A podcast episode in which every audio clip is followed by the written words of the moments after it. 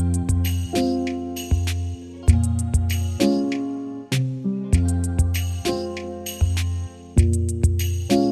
Bienvenue dans En bonne voix, le podcast qui réfléchit à voix haute et en bonne compagnie. Bonjour Émilie. Bonjour Anaïs. Dans notre podcast, nous nous intéressons à tout ce qui touche à la voix. Et pour ce cinquième épisode, nous allons parler de la mémoire de la voix et du besoin de trouver des mots pour se souvenir ou pour laisser une trace. Nous recevons Sophie Vallas, qui est professeure de littérature américaine à l'université d'Aix-Marseille. Dans sa recherche, elle s'intéresse à des écrivains tels que Paul Auster ou Jérôme Charine, qui ont raconté ou fantasmé leur vie ou celle de leurs proches. Aujourd'hui, nous allons discuter du lien entre voix et mémoire, de souvenirs marquants et d'événements bouleversants, et de la façon dont l'art représente ou sublime le traumatisme. Bonjour Sophie. Bonjour Sophie. Bonjour, bonjour Anaïs, bonjour Émilie. Merci de m'accueillir, c'est très gentil. Merci à vous. grand plaisir.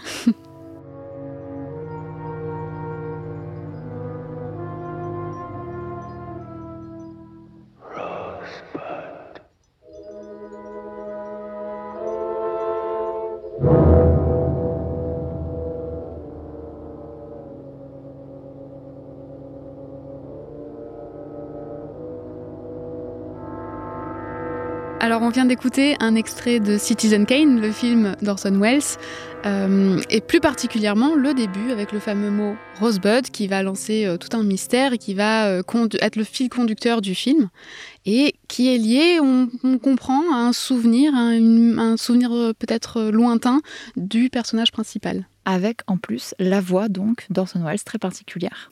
Exactement, une très belle voix, très particulière et effectivement c'est une scène incroyable parce que comme vous l'avez dit c'est elle qui, lance en fait tout le film, toute l'enquête qui va être celle du, journaliste jusqu'à la fin euh, lorsqu'il va abandonner finalement parce que lui ne, ne, ne sait pas, enfin ne, ne découvre pas le, sens de Rosebud, seulement le spectateur le découvre.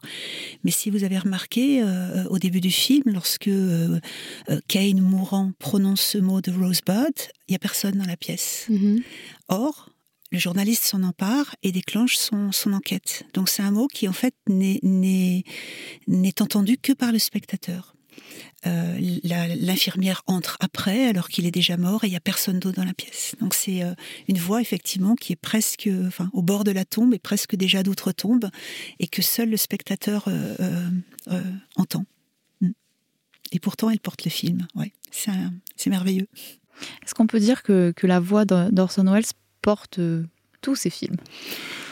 Moi, je, trouve qu'elle emporte en tout cas euh, pas mal. Euh, euh, celui qu'il a, je me souviens plus si c'est celui qu'il a fait réaliser juste après Kane ou, un peu après, mais très peu de temps, qui s'appelle La splendeur des Amberson, dans lequel, si je me souviens bien, je l'ai pas vu depuis très longtemps, mais il ne joue pas, il est juste réalisateur. Par contre, c'est lui qui fait la voix off. Et, et à la fin de La splendeur des Amberson, euh, le film euh, se termine par euh, quelques mots, par la voix off qui conclut l'histoire. Et ça, la dernière phrase, c'est My name is Orson Welles. Donc oui, c'est une voix qui porte un film. C'est aussi une voix qui a porté les histoires à la radio, et notamment l'adaptation de La guerre des mondes, qui a eu le succès qu'on connaît et qui a déclenché les catastrophes, ou les naissances d'ailleurs, les bons moments qu'on connaît aussi.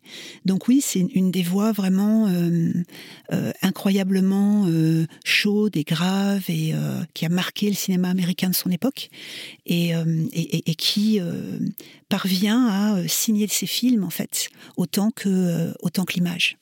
Donc en effet, il a Orson Welles a beaucoup travaillé à la radio et c'est vrai qu'en fait, il a sa, sa signature vocale est, est restée assez importante. Est-ce qu'il y a quelque chose qui vous a marqué dans sa voix particulièrement? Bah, Wells, c'était un, un, acteur de théâtre aussi au départ. Hein. Euh, quand on lit une biographie, je me souviens d'une biographie que j'avais lue il y avait très longtemps, euh, euh, il, il, a cette réputation d'avoir commencé à monter des pièces de Shakespeare alors qu'il avait 6 euh, ans, je crois. Ah, quand même Il avait un théâtre de marionnettes que ses parents lui avaient offert. C'était une sorte de génie extrêmement précoce dans la lecture, l'apprentissage des textes, etc. Donc, c'était vraiment quelqu'un qui était assez complexé par son physique aussi et qui a dû probablement dû utiliser d'autant plus sa voix. -hmm. Donc euh, c'était vraiment un acteur, un, un acteur né, un, un, un, acteur fantastique qui savait effectivement oui utiliser sa voix. Et avant le cinéma, c'est la radio qui lui a donné sa chance et il a monté des pièces radiophoniques d'une façon euh, incroyable. Hein. On peut trouver euh, des photos, les images et puis les, la bande de cette fameuse émission sur euh, l'adaptation de la guerre des mondes. Et c'est vraiment c'est à la fois un acteur, un metteur en scène. Il a le sens du timing, il le sens de, de, la dramaturgie d'une façon euh, inouïe. Par rapport à, cette voix si particulière, et puisqu'on parlait de, signature euh, vocale, de manière tout à fait triviale, euh, il m'est arrivé une expérience très récemment où je me suis rendue dans un magasin de bricolage et, je vois à la place d'une vendeuse une vieille connaissance, une ancienne amie de, collège-lycée que je n'ai pas vue depuis 15 ans. Donc je la reconnais tout de suite, malgré euh, le port du masque en ce moment. J'entends euh, qu'elle parle avec un collègue et, et impossible de reconnaître sa voix.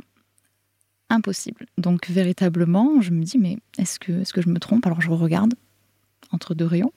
Euh, et je, je, la reconnais bien, c'est bien elle, mais je n'ai pas du tout reconnu sa voix. Il y a simplement un moment où elle éclate de rire, où je me dis oui, en effet, c'est son rire. Oui, euh, moi je, suis tout à fait. Je, comprends très bien l'expérience que vous avez euh, que vous avez traversée. C'est quelque chose qui me qui m'a troublée depuis très tôt dans ma vie, en fait, depuis l'enfance.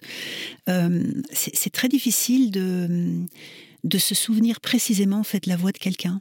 Et c'est quelque chose dont je me suis rendu compte j'ai perdu mon père assez jeune, en fait, j'avais 12, 12, 12 ans, et très vite, je me suis rendu compte que je revoyais beaucoup de, dans mes souvenirs, je pouvais voir des scènes euh, avec des couleurs, avec des images, je pouvais le voir bouger dans certaines scènes. Euh, je me souvenais de moments qu'on avait passé ensemble, de promenade, de marcher à côté de lui, de parler, de le voir à la maison dans son fauteuil, etc. Les images étaient dans ma mémoire, mais la voix non. Et euh, c'est, ça m'a toujours frappé parce que souvent on entend les, les gens dire lorsqu'ils ils évoquent quelqu'un euh, qui, qui, est mort, par exemple.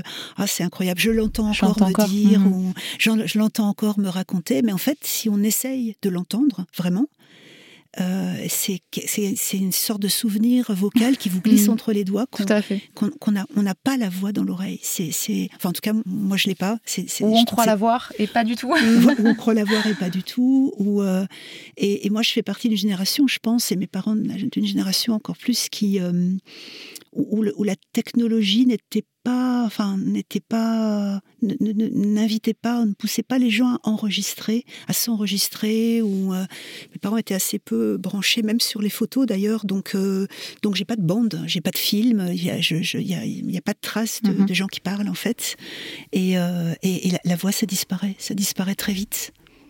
alors à ce sujet, en parlant de de, l'enregistrement, de la technologie. On peut, on, peut voir, on peut voir la technologie comme une sorte de médiateur entre l'au-delà et, et, le monde réel. Ce qui reste, oui. Voilà. Alors on va écouter un extrait du film de Jerry Zucker de 1990, Ghost, avec Demi Moore, Patrick Swayze et Whoopi Goldberg, qui est donc une voyante, agit comme le médiateur entre euh, Patrick Swayze, Sam, qui est décédé, et euh, sa, fiancée, Molly. Et je suis désolée, je, je, ne crois pas qu'il y ait une vie après la mort. Dites-lui qu'elle se trompe. Il dit que vous vous trompez. En ce moment, vous lui parlez? Oui, il vient de me demander de vous dire que vous vous trompez. Mais alors, où est-il? Je peux pas le voir, je peux que l'entendre. Je suis là. Ça ne l'aide pas, Sam. Je lui tiens la main. Il dit qu'il vous tient la main.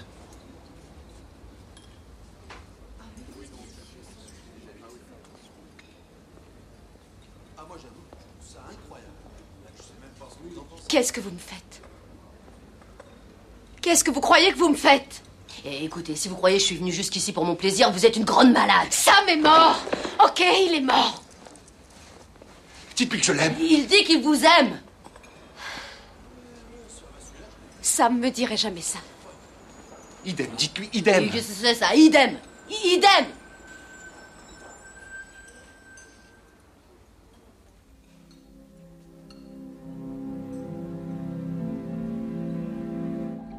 Alors, on vient d'entendre euh, une, sorte de reconnaissance entre les deux personnages principaux, euh, où en fait ils ne s'entendent pas, ils peuvent pas vraiment communiquer, mais c'est au travers d'un langage commun, de références communes, qu'ils arrivent à se reconnaître en fait. Oui, et grâce à cette médium qui, elle, envoie, entend la, la, voix des morts, hein, elle je ne sais pas si elle a de la chance, je ne suis, pas, je suis pas mm. certaine, enfin, elle est dans une position très particulière en tout cas. Euh, oui, avec, euh, oui, c'est cette, euh, espèce de, de fables sur, euh, sur la, la, voie d'outre-tombe euh, qui euh, transite par le, le, corps et la voix de, de Whoopi Goldberg. Je me souviens assez précisément de ce, ce petit film qui n'est pas inoubliable en soi, mais qui était, qui était assez sympathique néanmoins. Ce qui, ce qui, est assez drôle parce que ça, ça peut rappeler aussi les, les débuts du, du phonographe. Euh, les, les, tout débuts, en fait, euh, quand il y a les premiers enregistrements qui ont pu être euh, entendus, les gens ont, ont entendu des fantômes, selon eux. De pouvoir entendre la voix d'autres gens disparus, c'était comme entendre la voix, la voix d'outre-tombe, la voix qui venait d'ailleurs. Oui, oui, tout à fait. Même, enfin, dans ma famille, il y a une, une, une histoire un peu mythique euh, qui se transmet un peu de génération en génération, qui concernait mon arrière-grand-mère. Euh, lorsque le premier poste TSF, comme on disait à l'époque, a été installé dans la maison, Alors, je ne sais pas exactement quelle époque ça pouvait être, mais étant donné qu'il l'avait pendant la guerre, ben, c'était forcément euh, à la fin des années 30 ou milieu des années 30. Euh, elle n'arrivait pas à croire que les voix qui sortaient, qu'il y avait personne derrière mmh. en fait, et elle a dû aller derrière le meuble pour être absolument sûre que la voix qu'elle entendait sortait bien de, voilà, sortait bien de la boîte et pas et pas de quelqu'un qui pouvait être caché.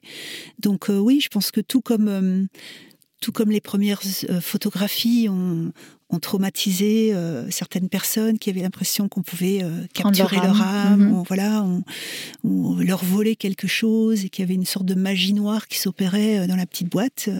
Je pense que les premières voix enregistrées, oui, ont, ont dû donner la, la même impression. C'est quand on y pense bien, un objet comme un disque matériel et on explique aux gens qu'on a gravé une voix sur un objet comme ça, ça semble, ça semble incroyable.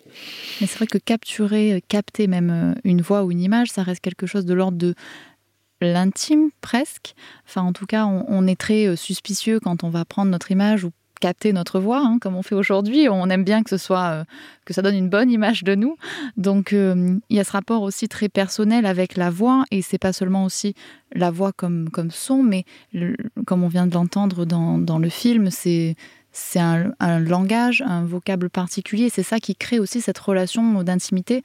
En tout cas c'est ce qui c'est ce qui lui prouve à Molly que euh, elle a bien un lien avec euh, Sam finalement cette voyante oui c'est le mot idem hein, qui mmh. est une sorte de gimmick qui partageait voilà. tous les deux et, euh, et qu'il euh, lui donne comme sorte de mot de passe en quelque sorte mmh. qui l'autorise à, à croire dans cette fable euh, difficilement euh, acceptable au départ pour elle mmh.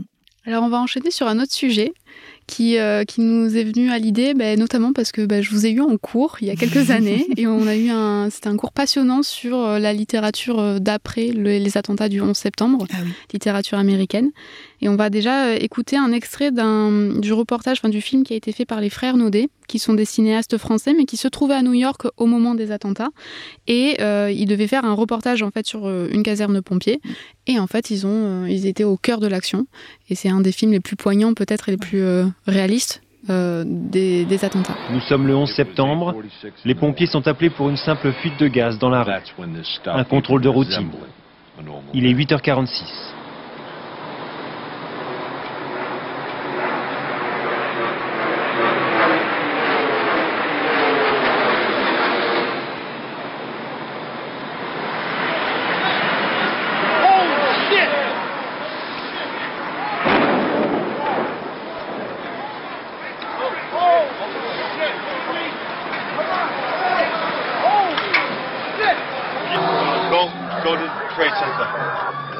Su tout de suite que ce n'était pas un accident.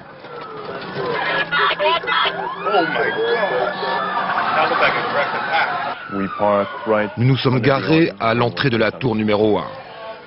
Le chef Pfeiffer enfile sa tenue. Je lui demande, chef, je peux venir avec vous? Et il me répond, oui, mais tu restes avec moi, tu viens avec moi, tu ne me quittes pas. J'entre et j'entends des cris. À ma droite, il y a deux corps en feu. Je n'ai pas voulu filmer. Je me suis dit, personne ne doit voir cela. Donc dans ce film, comme on vient de l'entendre, euh, on n'a pas besoin des images pour euh, ressentir tout, tout le choc et de, de cet événement inattendu on entend euh, le bourdonnement de l'avion euh, l'explosion on a les réactions des pompiers et même des gens, des gens dans la rue. Voilà, aux mhm. alentours. on a les cris ensuite quand ils pénètrent dans le hall. donc il y a beaucoup de choses qui, de, de, dans l'environnement en tout cas sonore, suffisent à, à finalement peindre le décor. Voilà, synthétiser, j'allais dire, la scène. Mm. Oui, oui, tout à fait. C'est un, film incroyable, effectivement. Euh, euh, parce qu'évidemment, le 11 septembre aujourd'hui, euh, c'est quand même avant tout des images. Mhm. Hein, on les revoit fréquemment ces images dans des documentaires, dans des rétrospectives, dans des, tout un tas de, à tout un tas d'occasions euh, sur le début du 21e siècle, etc. On voit les avions, les avions dans les tours, les tours qui s'effondrent, les ruines. C'est quand même avant tout des images. Et avec les frères Naudet, effectivement, et puis aussi avec d'autres, euh, d'autres petits films, parfois aussi amateurs, hein, comme vous l'avez dit, qui, euh, on, entend la voix des témoins. Oh my God, oh shit, comme on l'a entendu là dix fois.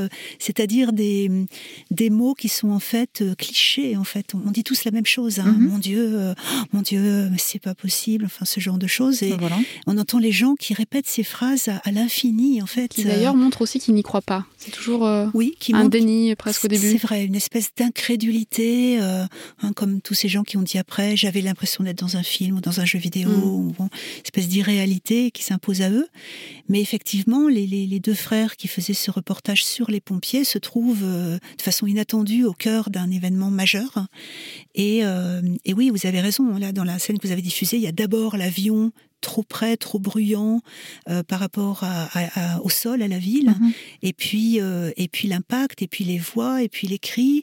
Et, et, je me souviens, pour avoir un peu travaillé sur le, le film, qu'il y a aussi plus tard, euh, le son des corps qui s'écrasent à terre, les gens qui ont sauté des tours, et ça a été vraiment un, des éléments sur lesquels ils se sont beaucoup interrogés, est-ce qu'ils laissaient ce bruit ou, ou pas? D'ailleurs, on voit dans, dans, le commentaire qu'ils refusent même de, à un moment de tourner la caméra, donc il y a un choix immédiat mm, euh, de réalisation, en fait, de, de, refuser de montrer cet incendie euh, qui, en fait, n'est que l'arbre qui cache la forêt, en fait. Il pense tout de suite à ce qu'il va montrer, donc il pense à un public, il est, il est vraiment dans l'instant.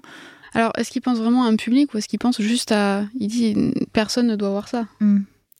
Oui, je pense qu'ils ont été nombreux, bien sûr, hein, à se poser ce genre de questions pour, pour mhm. cet événement-là, comme pour n'importe quel événement euh, euh, terrible euh, pour les photojournalistes. Hein, c'est toujours les mêmes questions. Est-ce qu'on est appuie sur la, la le, bouton lorsqu'on est photographe? Est-ce qu'on enregistre? Est-ce qu'on peut-être, oui, je me souviens d'un photo, photoreporter dont j'avais lu un, texte, je ne sais plus comment il s'appelait, son nom ne revient pas, mais euh, qui avait couvert le Vietnam et d'autres conflits, et il disait en fait que lorsqu'il avait euh, le viseur de son appareil, c'est un appareil classique à l'époque, le, cadre du viseur en fait le établissait une distance avec ce qui se passait et que tant que le viseur était devant son œil, il pouvait appuyer mhm. sur le parce que c'était son travail de le faire et donc il cherchait, il cadrait et il appuyait, il se posait pas la question.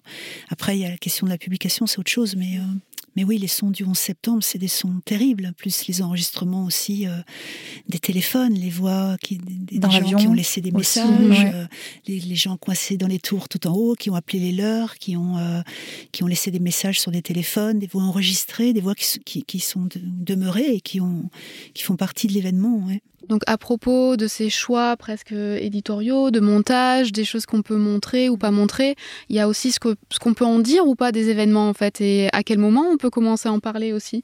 Et donc on voulait vous montrer un extrait un petit peu surprise. Euh, c'est un extrait de la, en fait qui n'est jamais euh, qui n'a jamais été diffusé euh, sur les chaînes de télé américaines. C'est un extrait de la saison 8 de l'épisode 3 de la série Friends. Cet épisode a été diffusé voilà, le 11 octobre 2001. Et en fait, euh, la scène qu'on va voir a été coupée puisque Monica et Chandler s'apprêtent à partir en voyage de noces.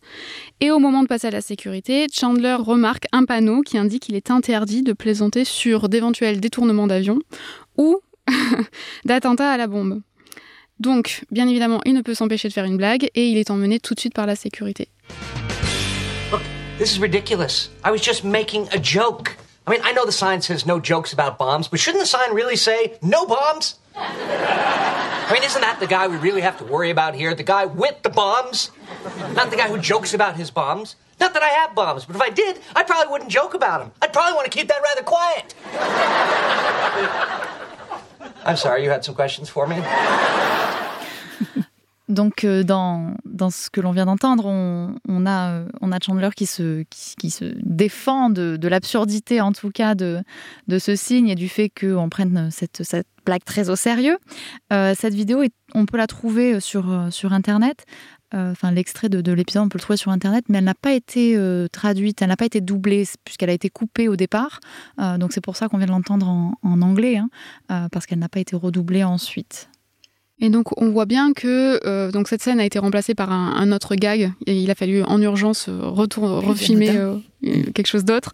Et donc on voit qu'en fait c'était encore trop tôt pour pouvoir plaisanter. Euh, donc bah, bien évidemment ils n'avaient pas, ils pas anticipé hein, les attentats, mais donc euh, c'était quand même trop tôt pour euh, plaisanter sur l'événement.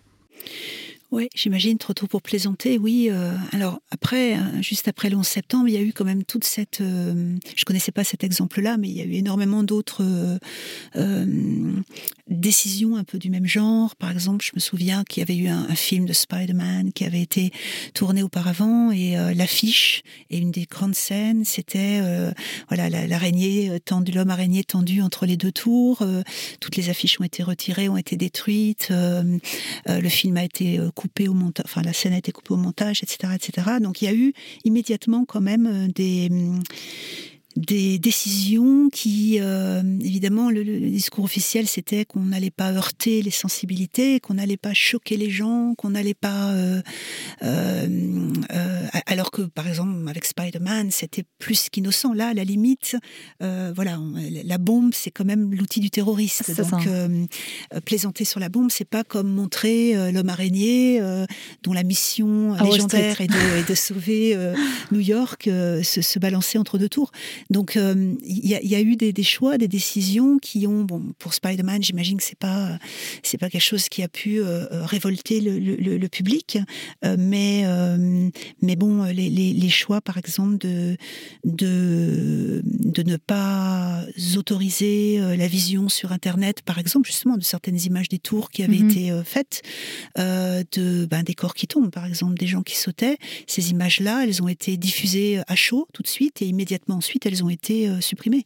Euh, et on pouvait pas, on pouvait plus voir les, les, les, les films que, que, des gens, des anonymes avaient euh, postés sur Internet au départ. Donc euh, il y a eu après un, des, des, des, journalistes des, euh, qui, et, et des, analystes qui ont très rapidement dénoncé quand même une censure -hmm. qui voilà, camouflait toute une partie des choses qui ne plaisaient à personne et, et, et qui, voilà, qui étaient des, images et des, et des, sons et des voix voilà. qui méritaient d'être entendus et qui devait l'être, qui euh, voilà, qui, qui était euh, censuré, qui était euh, euh, qu'on faisait taire d'une certaine façon, officiellement pour voilà, ménager les, les, gens, mais qu'on faisait disparaître aussi de, l'histoire de l'événement.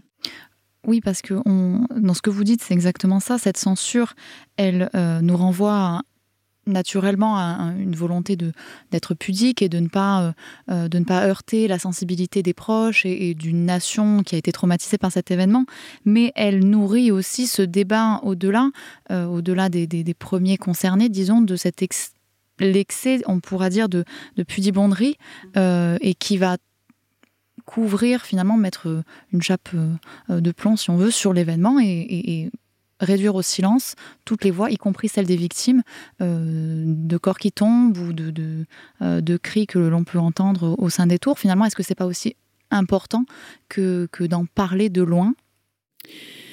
Oui, je, je, je, je suis d'accord avec vous. Il y a une, il y a une un silence qui a pu paraître à, certains euh, insupportable en fait. Hein. Euh, ce sont des voix, effectivement, bien sûr, c'est difficile à entendre et bien sûr, c'est épouvantable d'entendre des gens qui disent adieu à leurs proches ou qui sont en train de, de se demander s'ils vont sauter ou pas, mais euh, euh, faire, enfin, faire taire des voix dans n'importe quel euh, contexte, c'est euh, ah, c'est un, un, choix qui peut qui, qui est à la fois politique, idéologique. -hmm. hein, ouais, L'idéologie de, de l'époque hein, pour le 11 septembre, c'était il n'y a, a, pas eu de personne n'a sauté des tours. Toutes les victimes ont été soufflées par l'explosion, etc. Mais personne n'a volontairement sauté des tours. Personne ne s'est suicidé. Les gens étaient braves et courageux et, et alors qu'on sait fort bien que c'est pas le cas. Et donc il y a une réécriture là de, de, de l'histoire qui, bien sûr, qui a, qui a pu véritablement être, être critiquée par, par bon nombre de, de gens. qui ont aussi pu en fait nourrir certaines théories du complot. Mhm. Oui, bien sûr, bien sûr. Oui, à partir du moment où on supprime une partie des faits, on laisse la, place à un autre récit. Oui, tout à fait. Toujours sur le, le 11 septembre, on, voulait euh, vous faire euh, écouter euh, un extrait d'interview. Une voix que vous devez bien connaître. Voilà, tout à fait, puisqu'il s'agit d'un auteur new-yorkais, donc Paul Auster, pour ne pas le nommer, que l'on interroge à propos, donc seulement six jours après les attentats, et on l'interroge sur justement l'événement. Est-ce que ce qui s'est passé, est-ce que cette tragédie change quelque chose à cette poésie new-yorkaise qu'on voit beaucoup dans vos livres aussi à vous? Il est beaucoup trop tôt de parler de, l'écriture maintenant, pour moi, de toute façon. Mais la ville telle que vous la ressentez, est-ce qu'elle est atteinte Non, je ne crois pas. Et je crois qu'un euh, esprit extraordinaire est surgi dans, euh, de cette tragédie à, New York aussi. la réaction des gens. Exactement. le soutien qu'on donne, la, la générosité la solidarité des gens a, je crois, euh, montré quelque chose qui était toujours là à New York, mais on, le voit rarement. Et euh, c'est une ville avec beaucoup de ressources humaines. Et je crois rien n'est changé euh, en permanence, mais c'est une grande tragédie qui va devenir une partie de notre histoire. Paul Auster, bien sûr, que les médias français euh, interrogent souvent hein, quand il y a un, événement majeur, parce que voilà, parce que c'est. Il parle un très beau français déjà. Il, très beau français, il parle très bien, les gens l'identifient bien. Effectivement, il est, c'est une, voilà, c'est Paul Auster, c'est New York mhm. essentiellement, donc. Euh, Brooklyn. Ouais, Brooklyn, ouais. Il a écrit des très beaux textes euh, sur, sur ce, le, le 11 septembre et justement sa, perception depuis Brooklyn, depuis ce pont de Brooklyn qui traverse fréquemment et le, le, le, trou dans le skyline et euh, et euh, voilà et, l'événement qu'il décrit, la façon dont ça modifie les, la, vie à New York, ouais. Et par extension, l'écriture en tout cas, lui euh, le repousse tout de suite dans, dans, sa réponse. Oui, trop tôt. Il est mm. trop tôt pour euh, savoir ce que, enfin, connaître l'impact que ça peut avoir sur l'écriture, mais en tout cas, avec le recul que l'on a maintenant, parce que ça fait 20 ans, euh, il est évident que ça a influencé et, et ça s'est diffusé dans la production littéraire américaine. Ah oui, oui, oui chez Auster, assez peu. Il y a des, des, très courts textes, une sorte de mais c'est même pas des nouvelles en fait, c'est sorte de sorte de souvenir en deux trois pages qu'il a qu'il a écrit et publié assez vite dans des recueils collectifs. Il a contribué disons à des recueils collectifs. Et puis il a un ou deux romans qui font euh, allusion mais indirectement à l'événement. C'est pas au centre de, l'intrigue, mais chez certains de ses euh, de ses contemporains, de ses collègues, oui, il y a des très très beaux romans du sur le 11 septembre ou né du 11 septembre. Je sais pas exactement comment il faut les les, euh, présenter, mais euh, celui de Delilo, bien sûr, Falling Man, euh, est vraiment un, un, des beaux textes. Et puis, il y en a un que j'aime beaucoup, c'est Let the Great World Spin, j'oublie le titre français, que le monde que le monde poursuive sa course ouais, de Colum McCann. Voilà, de Colum mm. McCann, qui est vraiment un, un, très beau texte. Je trouve c'est très réussi. Qui d'ailleurs fait hommage, rend hommage en fait au tour en, revenant un peu sur la création aussi, parce que ça se passe euh, en 74. Voilà, euh. en 60, ah, exactement à la naissance des tours. Euh, et au cœur du roman, il y a la, la, la, traversée de, du funambule Philippe Petit, en fait, du funambule français Philippe Petit, qui a traversé sur son câble mm-hmm. entre les deux tours, avant même qu'elle soit terminée. Il y en avait une des deux qui l'était pas encore elles étaient, euh, les derniers étages n'étaient pas terminés. Elle commençait juste à, à, vivre. Elle commençait juste à, accueillir les premiers bureaux, etc. Et d'ailleurs, elles étaient pas du tout aimées des New-Yorkais. Hein. Mm. On en parlait comme des monstruosités, des, des, immeubles absolument épouvantables. donc Colin McCann en fait choisit de parler de, de, leur création plutôt que de leur destruction en parlant de leur naissance, il parle aussi de leur destruction, mais euh, oui, l'intrigue se, joue en, en, 74, tourne autour de cette performance euh, du funambule, et puis il y a toute une série de personnages secondaires hein, qui gravitent autour de, l'événement. Et la performance de Petit au milieu qui est, euh, muette, hein, mais qui est magistrale.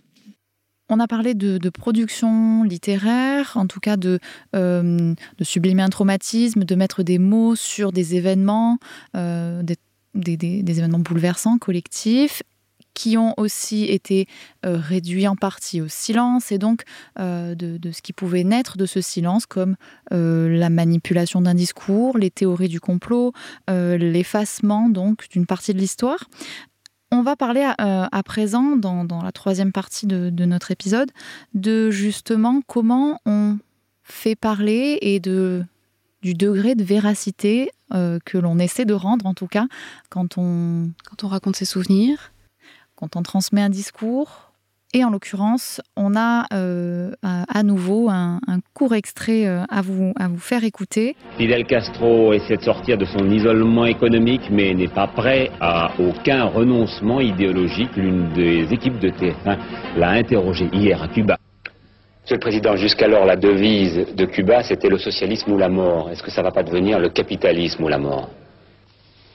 En las condiciones del mundo actual, no es socialismo o muerte. Donc vous aurez reconnu la voix de Patrick au poivre d'Arvor. Absolument.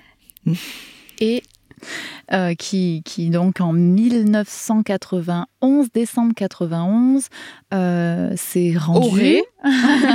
s'est rendu euh, à Cuba, ça c'est un fait avéré, euh, mais il a été euh, ensuite démontré par Pierre Carl, le journaliste Pierre Carl, que c'était un, cette interview était un, un, montage. Voilà, un montage. J'allais dire un coup monté, non, un montage.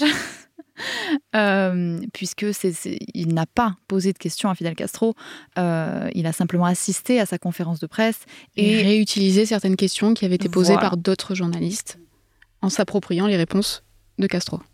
Je me souviens de, cette, euh, de ce scandale quand même qui avait éclaté à l'époque, oui, de cette façon de, de, voler la voix des autres quand même, voilà. de se l'approprier comme vous avez dit, et ensuite de, monter un produit euh, qui laisse croire euh, à un dialogue entre les deux hommes alors qu'il n'y en a pas eu.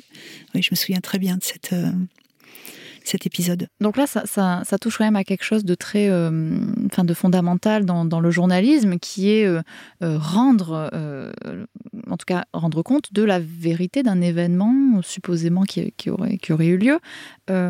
comment peut, comment on peut ensuite rebondir après ça, dans une carrière de deux journalistes. Si on pense à, à Port d'Arvor, on sait que bon, il a continué, mais comment ça peut se défendre? Bah, Apparemment, ça, vous voyez, ça n'a pas énormément gêné sa carrière. Euh, si je me souviens bien, il n'y a pas si longtemps, il a eu un petit peu le même problème avec un, mhm. un, livre euh, soi-disant écrit sur Hemingway, voilà. et qui était un, un, collage de pas mal de d'autres euh, biographies, d'autres biographies d'Hemingway, qui était assez grossier. Donc, bah oui, ce sont deux formes de plagiat différentes. Hein. Euh, des, des, des, mots écrits et puis on peut aussi euh, emprunter, s'approprier, répéter euh, des mots qui ont été prononcés par d'autres et faire croire que ce sont les siens. Ouais, j'ai pas le sentiment que ce soit, enfin que ça ait beaucoup gêné sa carrière, mais mais d'un point de vue déontologique, c'est sûr que c'est pas, voilà, c'est pas parfaitement, c'est pas dans les manuels, disons. Hein. Mm. Est-ce qu'avec 30 ans de recul, aujourd'hui, aujourd'hui, ça poserait plus de problèmes euh, sans doute, euh, sans doute, l'épisode sur le, plagiat de son bouquin sur Hemingway, je pense, lui a coûté beaucoup plus cher que mhm. ça à l'époque. Euh, oui, oui, sans doute. Je pense que il y, a, y a un tas de, possibilités aujourd'hui pour vérifier euh, euh, que les images ont effectivement été tournées, qu'elles sont à un tel ou à un tel. Je pense que voilà, il y a des, gens qui passent beaucoup de temps sur Internet à, essayer d'authentifier. Euh, dans les écoles de journalisme, ils ont beaucoup beaucoup intégré tout ça, les fake news et donc donc je pense que ouais, c'est des choses qui se voient moins. En même temps, sur la masse de choses qui sont filmées, diffusées, etc. On peut pas avoir le contrôle sur tout. Non, ça doit être un et peut-être que c'est souhaitable d'ailleurs qu'il n'y ait pas un contrôle absolu sur tout, mais, euh, mais, mais bon, il y a, disons, de la part de gens aussi connus que pouvait l'être euh, mhm. Pauvre d'Arvor en 91, je pense que quand même, euh, là, c'est plus vraiment possible.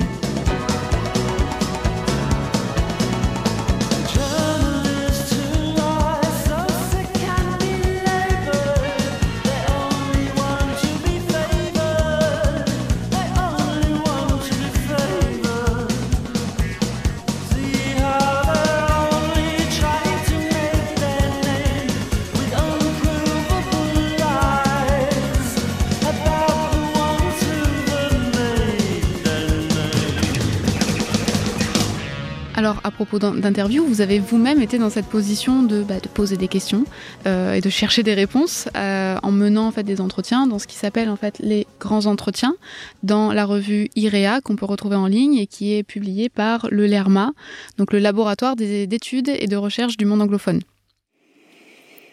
Oui, c'est une rubrique que j'aime beaucoup, euh, qui existe maintenant depuis 5-6 ans et euh, qui consiste à, à, aller voir et enregistrer des d'anciens collègues qui sont émérites, qui ne sont plus en poste, ce qui leur donne euh, une certaine liberté par rapport à leur euh, discours.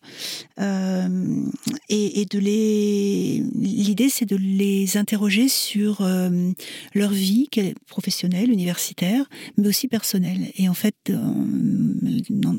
sur les liens entre les deux, entre ces deux dimensions leur vie. Et, euh, c'est un exercice que, vraiment j'adore faire. Euh, j'ai euh, commencé assez... disons empiriquement. Hein. Je suis pas journaliste moi-même, je n'ai pas de formation particulière, mais quand même, j'avais pas mal lu sur l'entretien littéraire. C'est pas la même chose, mais sur des techniques d'entretien. Et donc, euh, je, vais chez ces collègues hein, qui acceptent de me recevoir chez eux, avec généralement un autre collègue spécialiste du chant, comme moi je le suis pas, et, euh, et parce que j'ai l'impression que quand on est deux à poser des questions, c'est plus dynamique aussi. Tout à fait. Et euh, voilà, ça vous en fait l'expérience. Il y a une forme de, oui, de dynamisme, de ping-pong, qui est plus, plus agréable. Et donc, on enregistre le collègue euh, autant qu'il le veut en fait. Euh, parfois on, passe une journée complète, euh, on déjeune, on recommence, et donc ça, ça donne une, une conversation très différente en fonction bien sûr du sujet. Des gens qui arrivent très préparés, d'autres qui le sont moins, mais une longue conversation où on essaye de balayer un peu l'ensemble de cette de cette carrière et d'une vie. Et, euh, et comme on est chez, chez eux, et eh ben, les, gens euh, se lèvent, prennent un bouquin sur une étagère, vont chercher une photo, un dessin de leur père, euh, un souvenir. bon. Et donc voilà, c'est des entretiens qui sont illustrés aussi avec des photos, avec ce qu'ils veulent bien nous donner en fait de leur passé, etc. Ça dépend beaucoup d'un sujet à l'autre. Et, et, oui, c'est une position que j'aime énormément. Je crois que je pourrais écouter les gens pendant des heures. Un, un des films que je, je crois que je préfère de ces. Alors, il doit commencer à dater maintenant un peu, mais de ces 20 dernières années, disons.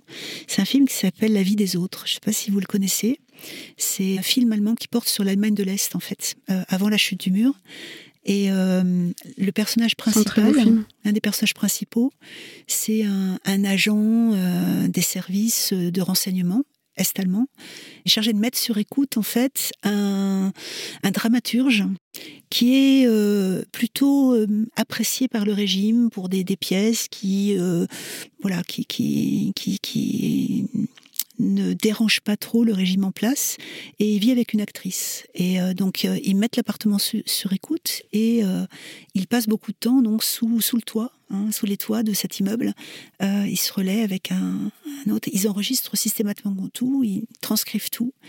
Et c'est un film sur, bien sûr, la, cette époque, la surveillance, etc. Mais petit à petit, en fait, ce, ce, cet agent qui, qui les écoute, qui est un, un homme froid, impassible, mmh. euh, euh, dont le visage n'exprime jamais euh, le moindre sentiment, la moindre réaction particulière, petit à petit, en fait, s'intéresse et d'une certaine façon tombe sous charme sans que ça se voit vraiment de ces deux personnes.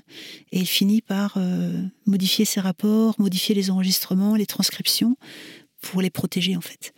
Et Est-ce qu'il euh, il rentre un peu dans ce qu'on disait plus tôt, leur intimité en fait Absolument. C'est une forme de voyeurisme en fait. C'est pas par la, par la, la, vue, hein. il les voit pas bien sûr, mais il les, il les écoute, il les entend. Et euh, il, y a des, une sorte d'émotion qu'il saisit et qui est d'autant plus étonnante que voilà, c'est un homme qui est pas particulièrement euh, enfin qui n'a pas l'émotion facile, voilà, qui n'est pas sympathique pour le spectateur, qui va le devenir petit et qui devient empathique. Voilà, exactement. il y a un moment où, euh, alors que les, les, les deux sujets qu'il surveille sont absents de leur appartement, il, il va s'y promener, il, va voir l'appartement et puis euh, il ramasse un, un, livre de poèmes, je sais plus si c'est Hölderlin ou Goethe ou je sais plus, euh, dont, dont, le, dont le dramaturge a parlé la veille, et puis il lit un poème, il s'allonge sur le canapé, il lit un poème, et on sent qu'effectivement, ça, le film passe de la surveillance, en fait, à ce que vous disiez, c'est-à-dire l'entrée dans l'intimité des autres, et il commence à, comprendre euh, davantage ce que ces deux personnes vivent, et, euh, leur vie n'est pas simple euh, dans, ce contexte? C'est le titre, La vie des autres, est très, juste. Et pour revenir à votre pratique de, d'intervieweuse, on mhm. peut dire ça peut-être, je ne sais pas. Euh, comment vous arrivez à rentrer dans la vie de, ceux que vous allez euh, interroger, puisque euh, vous l'avez dit, sont d'anciens collègues. Donc est-ce qu'il n'y a pas déjà une espèce de mise à distance Alors, de, par l'environnement, vous entrez dans une partie de l'intimité, mais comment ensuite arriver à, à, rentrer dans vraiment la personnalité mhm. de du collègue? Genre, j'ai pas essayé de les interviewer, je sais pas, comme dans un lieu neutre, type un hôtel ou un café, j'ai jamais fait ça, mais euh, euh, l'intimité, c'est aussi, je pense que pour que l'interview soit réussie, il faut beaucoup travailler en amont en fait. Donc euh, je leur demande, je leur demande leur CV, euh, ils m'envoient ce qu'ils ont, hein, euh, mais euh, je vais voir un peu leurs publications quand je les connais pas, quand c'est des gens dans un domaine que je connais moins bien. Et puis je, je, viens avec un collègue qui, lui ou elle, les connaissent bien. Et donc il faut déjà avoir une sorte de. Enfin, j'ai compris assez vite que la série de questions qu'on a sous les yeux, elle aide, mais, mais pas tant que ça, parce que les, la voix part et les souvenirs partent et on rebondit, on revient en arrière euh, et il y a des, digressions sans cesse et bon et donc euh, il y a une trame bien sûr mais euh, elle, il faut être très souple avec mhm. et donc en fait, je, leur laisse beaucoup d'espace, beaucoup de de liberté. Ouais, beaucoup de liberté. La plupart, je pense, sont sont, sont prêts à ça, sont contents. En fait, souvent ils écrivent avant ce téléphone, ils sont anxieux. Il y en a certains, j'arrive, ils ont toute une pile de, de, bouquins, des post-it, enfin bon, universitaires mhm. jusqu'au bout. Et, et comment désamorcer l'universitaire alors?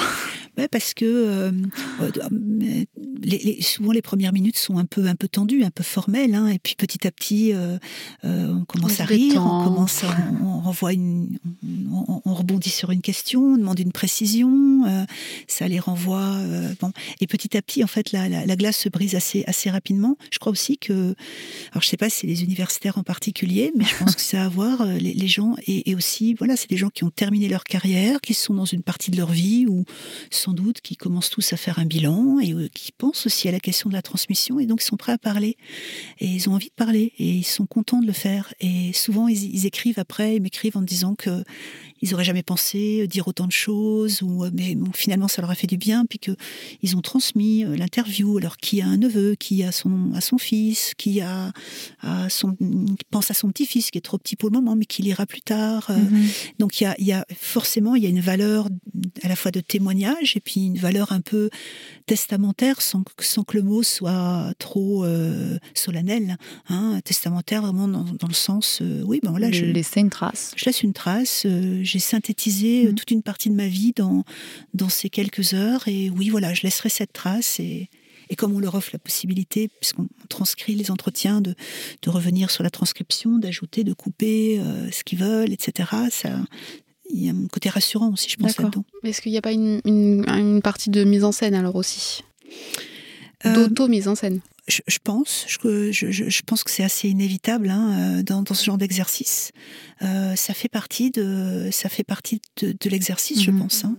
C'est, euh, elle est plus ou moins. Il y a une partie de contrôle, de mise en scène. Il y a des gens beaucoup plus contrôlés que d'autres, d'autres qui se lâchent beaucoup plus facilement. Euh, mais je, je, je, pense que c'est inévitable avec, la, avec toute prise de parole. Et, ces gens-là sont mhm. des gens qui sont spécialistes de la prise de parole. Toute leur vie, ils ont pris la parole devant des auditoires, devant des étudiants, dans des colloques, dans des... ils savent ce que c'est de poser leur voix parfois, euh, de jouer effectivement avec euh, euh, un, grand éclat de rire qui vient désamorcer quelque chose mhm. qui était voilà un peu plus solennel. Enfin bref. Donc oui, je pense qu'il y a de la mise en scène, mais je pense qu'on en fait presque, voilà, presque quotidiennement. Hein.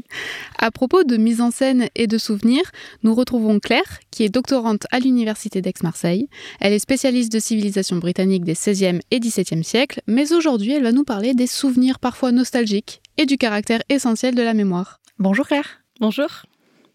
Alors aujourd'hui, comme vous l'avez dit, je vais vous parler de souvenirs. Vous savez, ces bribes d'instants qui ressurgissent sans crier gare et ramènent à notre esprit un ou plusieurs événements passés.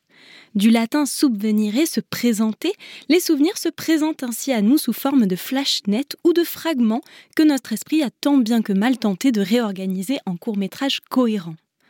Alors pourquoi je vous parle de ça aujourd'hui? Eh bien parce que cette dernière année, nous n'avons cessé de flirter, non sans nostalgie, avec nos souvenirs alors que le temps semblait suspendu et nos vies sur pause, nous avons fait l'expérience de réminiscences collectives ou individuelles, du temps où nous pouvions partir en vacances, aller au cinéma ou dîner en ville. Magie de l'esprit ou mécanisme de survie, notre mémoire, beaucoup moins sollicitée à créer de nouveaux souvenirs, s'est donc chargée de faire remonter à la surface une myriade de moments de vie plus ou moins lointains. Ces productions mentales, semblables à des visions, sont invoquées par différents stimuli. Elles peuvent naître d'un simple son, d'une sensation, d'un goût, on pense notamment à la célèbre Madeleine de Proust, ou bien d'une odeur. C'est d'ailleurs l'écrivain Patrick Suskind qui s'empare de cette thématique du souvenir olfactif dans son roman Le Parfum. Enfin, de manière plus concrète, les souvenirs peuvent être suscités par la vue d'une photo ou d'un objet que l'on entrepose soigneusement dans des albums ou dans des boîtes et dont on oublie parfois l'existence. C'est la découverte d'une de ces boîtes à souvenirs qui marque d'ailleurs le début du film Le fabuleux destin d'Amélie Poulain. Et nous voilà enfin dans la nuit du 30 août 1997. C'est alors que survient l'événement qui va bouleverser la vie d'Amélie Poulain.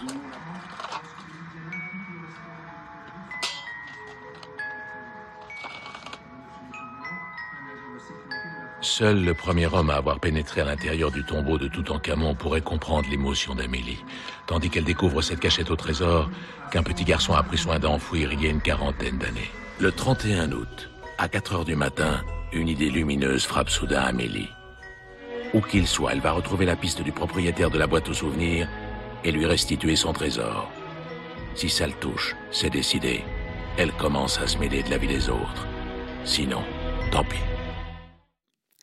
La scène retranscrit à merveille le caractère précieux de cet écrin à souvenirs longtemps égaré qui constitue le point de départ de son destin extraordinaire et trépidant. La jeune femme décide de mener son enquête et finit par retrouver le propriétaire de la boîte au trésor. En une seconde, tout revient à la mémoire de Brotodo. La victoire de Federico Bahamontes dans le Tour de France 59. Les combinaisons de la tante Josette, et surtout, cette journée tragique. Cette journée tragique où il gagna toutes les billes de la classe à la récré.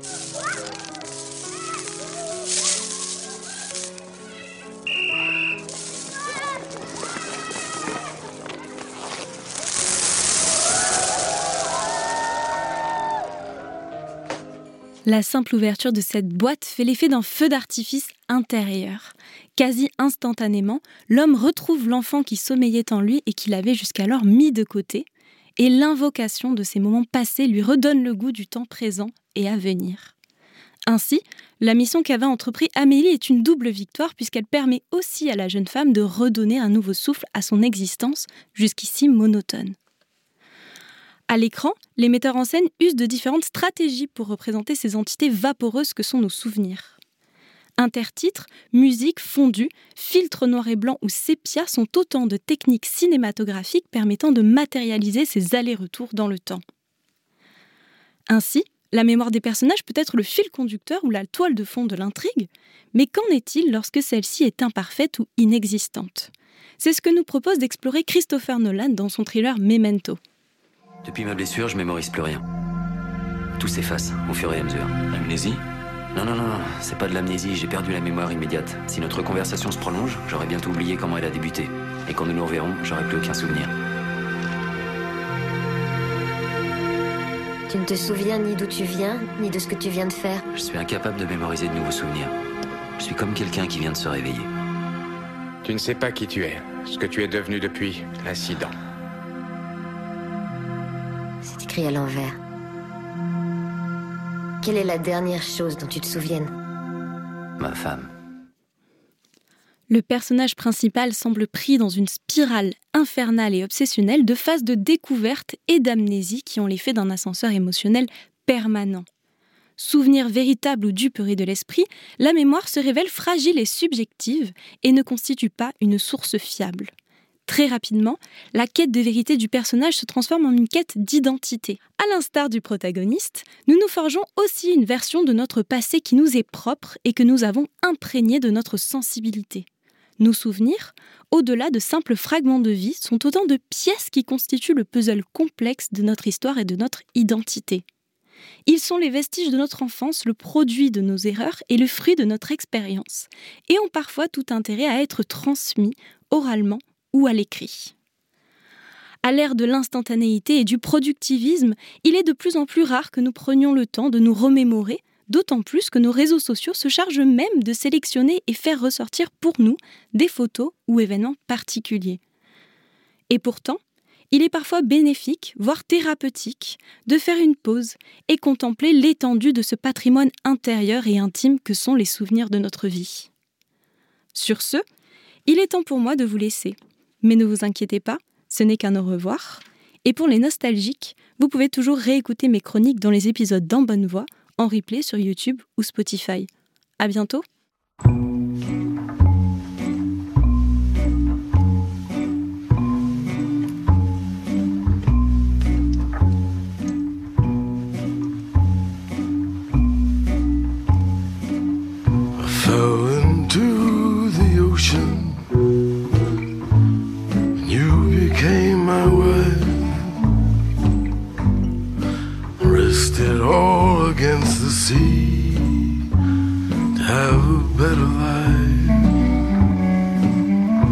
Merci Claire pour cette euh, très belle chronique. Est-ce que ça vous a évoqué des choses? Ah bah oui, je pense que ça nous évoque des choses à tous. Hein. Vous, avez, vous avez bien fait de le dire. C'est voilà, c'est ce qu'on fait de nos souvenirs euh, dans tous les sens du terme. Parce que bon, je suis pas particulièrement euh, je suis pas psychanalyste, mais enfin bon, on sait bien, on, a compris avec la psychanalyse que on n'a pas accès à, l'événement du passé, on a, on a accès qu'aux souvenirs qu'on en a et qu'au fil du temps, ce souvenir, il est euh, altéré par euh, la mémoire, euh, ce qu'on appelle le souvenir écran, par ces, tous ces filtres en fait qui que tout un tas de, choses nous, nous poussent à, à, à, à installer entre, entre nous-mêmes et, le, souvenir réel qui lui est perdu à jamais, enfin l'événement réel, je veux dire, qui est perdu à jamais. Donc oui, c'est euh, nos souvenirs, c'est c'est notre histoire dans tous les sens du terme. C'est l'histoire de notre vie, mais c'est l'histoire qu'on se raconte aussi, ouais. Donc ça pose la question, quand on écrit une autobiographie, est-ce que c'est pas automatiquement une autofiction? Ah ça c'est la grande question. c'est vraiment la grande question, oui. C'est euh, Auster, par exemple, qui, euh, qui en a écrit, qui écrit cinq volumes qu'on peut décrire comme autobiographiques au sens assez large, euh, en marge des romans. Je devrais pas dire en marge d'ailleurs, parce que je crois que c'est pas en marge, c'est vraiment entremêlé dans la production fictionnelle, plus tout un tas de petits textes par-ci par-là, qui sont aussi des textes personnels et pas, pas, fictionnels. Euh, quand on lui en parle, euh, il, dit ah non non non moi quand j'écris euh, mes volumes autobiographiques c'est vraiment autobiographique. Hein. Je, je n'invente rien. Je, ah, une fois, j'ai fait une erreur. J'ai dit que le petit garçon qui avait tué mon chien s'appelait John. En fait, c'était son frère Steven. Mais sinon, voilà, c'est juste une, une, erreur de ma mémoire. Mais sinon, non, non, ça, c'est vraiment, voilà, c'est la vérité. Bon. Et puis, euh, dans un, de ses volumes, euh, il, se, il se souvient de, lui à, peu près à 7 ans. Et il se souvient très précisément du moment où il comprend à la fin d'une journée qu'en fait, euh, on, fait dans, son esprit le, récit de cette journée. Et que, en gros, ben voilà, la vie est une fiction qu'on se raconte tous les jours. Donc, euh, c'est la limite de euh, je raconte la vérité, je ne dis que des choses vraies. On dit des choses vraies, oui, mais dans le cadre de la fiction qu'on se raconte du, voilà, du début jusqu'à la fin de sa vie. Alors après, je pense qu'il y a des gens qui sont plus portés sur euh, cette, euh, cette histoire euh, presque quotidienne de leur propre existence qu'ils se racontent. Des gens qui sont un jour, j'ai écouté une émission, j'étais hélas dans ma voiture, donc j'ai pas pris de notes et il faudrait que je la recherche, mais c'était une émission sur un spécialiste de la mémoire, des neurosciences, et qui, qui expliquait en fait que probablement il y avait, aujourd'hui il parle de différents types de mémoire, il parlait d'une mémoire autobiographique, et il disait que chez certains, elle était particulièrement euh, euh, euh, exacerbée ou enfin vive, et que on, s'était rendu compte que plus on a raconté des histoires aux, enfants, et plus raconté des histoires de la famille, les parents qui racontaient leur enfance, etc., etc., et plus plus cette faculté était développée chez eux mmh. en grandissant. et j'ai trouvé ça très intéressant. Et en même temps, euh, chez les écrivains, par exemple, sur lesquels je travaille, je me rends compte aussi de l'inverse. C'est-à-dire que chez quelqu'un comme Jérôme Charine, par exemple, qui, euh, dont les parents, euh, le père polonais, la mère biélorusse, sont arrivés dans les années 20 aux États-Unis, traumatisés par l'exil, juifs tous les deux, fuyant des situations politiques extrêmement difficiles, passant par Ellis Island, perdant leurs racines, donc des familles déracinées, au passé traumatisées, puis ensuite euh, malmenés à l'arrivée aux États-Unis, des gens qui n'ont jamais véritablement développé un anglais euh, satisfaisant et qui n'ont du coup pas transmis l'histoire familiale parce que à, leurs trois fils, parce que d'abord ils parlaient même pas la même langue, euh, et parce qu'il y avait un, traumatisme qui faisait que le père était mutique et la mère euh, euh, avait du mal à parler. Donc il y a une absence d'histoire familiale qui, au contraire, a, généré chez, un écrivain comme Charine une, soif d'auto de, une soif pour l'écriture autobiographique et autofictive. Il fait pas la différence entre les deux. Absolument fantastique parce mhm. que quand vous avez rien, ben vous êtes libre de tout inventer mhm. en fait. Donc euh, donc voilà, c'est des choses qui se discutent, mais euh, mais mais les écrivains que je préfère sont des gens qui effectivement euh, passent leur temps d'une façon ou d'une autre, plus ou moins masqués, à, écrire sur sur eux-mêmes, sur leur vie, sur leur passé, à le mettre en mots différemment. Donc vous étudiez ces auteurs, mais est-ce que, ça, est-ce que vous avez déjà eu l'envie peut-être un jour de, d'écrire vos propres souvenirs? Ou votre propre fiction voilà, oui, ou un mix des deux, oui. Euh, je crois que c'est quelque chose que j'aimerais faire, oui, euh, avec euh, la paralysie qui est celle de pas mal d'universitaires, hein, pour, pour, passer à l'acte certainement une chose qui est certaine, c'est que j'ai une, vraie fascination pour euh, les archives d'écrivains. Je travaille sur ou, d'universitaires, mais mais les archives familiales aussi. Et euh, moi, je fais partie du côté euh, maternel. J'ai une grande famille, plein de cousins, et j'ai l'impression d'être la seule que ça intéresse, ce qui m'arrange parce que je récupère beaucoup de choses. Et, et, pour le moment, je suis un peu, je pense, comment dire, presque un peu engluée en fait dans l'épaisseur de ces de ce matériau mhm. qui est pas toujours facile à, à élucider aussi, hein, à savoir exactement ce, voilà ce qu'on parle, de, quelle période on, les, les, les, différents euh, objets ou lettres euh, émanent, etc. Mais, mais oui, je pense que je pense que j'aimerais bien, oui, un jour ou l'autre, peut-être euh, quand, quand, on aura un rythme un peu moins effréné de notre travail à l'université ou quand je serai à la retraite. Ça viendra bien un jour ou l'autre. On espère en tout cas que, que vous écrirez cet ouvrage et on aura un grand plaisir à le lire. Je vous donnerai des nouvelles. Merci beaucoup, Sophie, pour cet entretien. Merci. Merci. de votre accueil. C'était un plaisir de venir euh, vous voir dans votre petit repère. Merci. Nous remercions très chaleureusement Sophie Vallas d'avoir accepté notre invitation pour cet épisode autour de la mémoire de la voix. C'était En Bonne Voix, un podcast produit et présenté par Anaïs Martin et Émilie Mitran et enregistré au studio On Mars. Vous pouvez retrouver toutes les références et les extraits diffusés sur les réseaux sociaux. À très vite pour le prochain épisode.